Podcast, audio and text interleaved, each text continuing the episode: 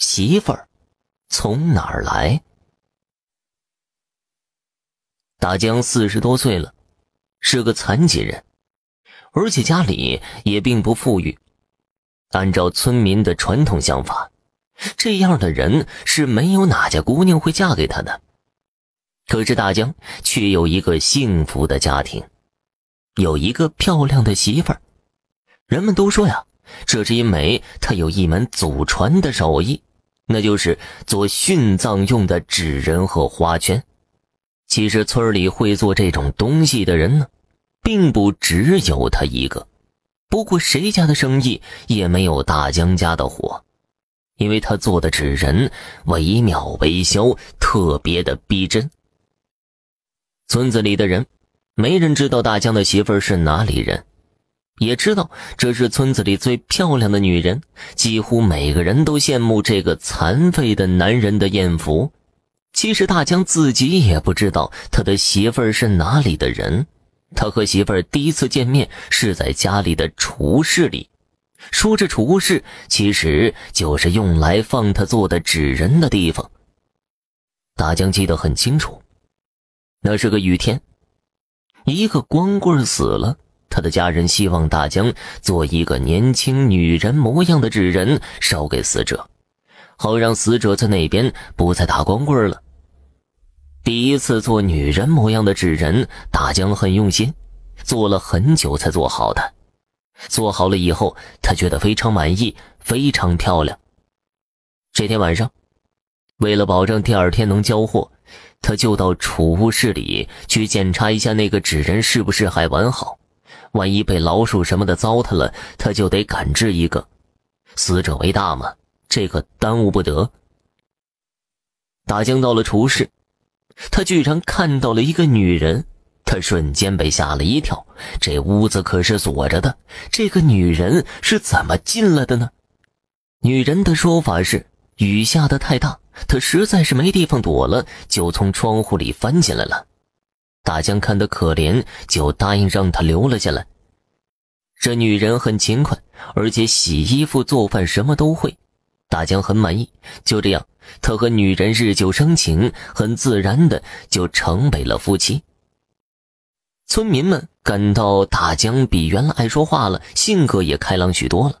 只是他越来越瘦，而且脸色越来越苍白。直到有一天。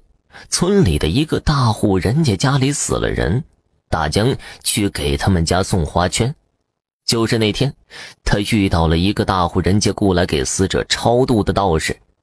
这道士看到大江之后，就立刻跟他说，他被鬼上身了。大江当然不信呢，然后道士就和他一起回家，看看究竟是什么鬼让他变成了这副病病殃殃的样子。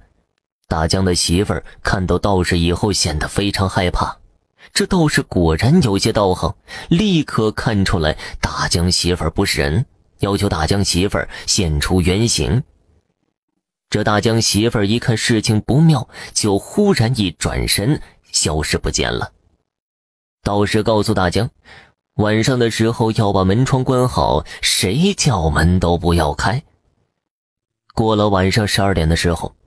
大江真的听到敲门声，他记得道士的话，死也不开门。这个时候，门外的人开始说话了：“是大江的媳妇儿，我是你的媳妇儿啊，你真的一点旧情都不念了吗？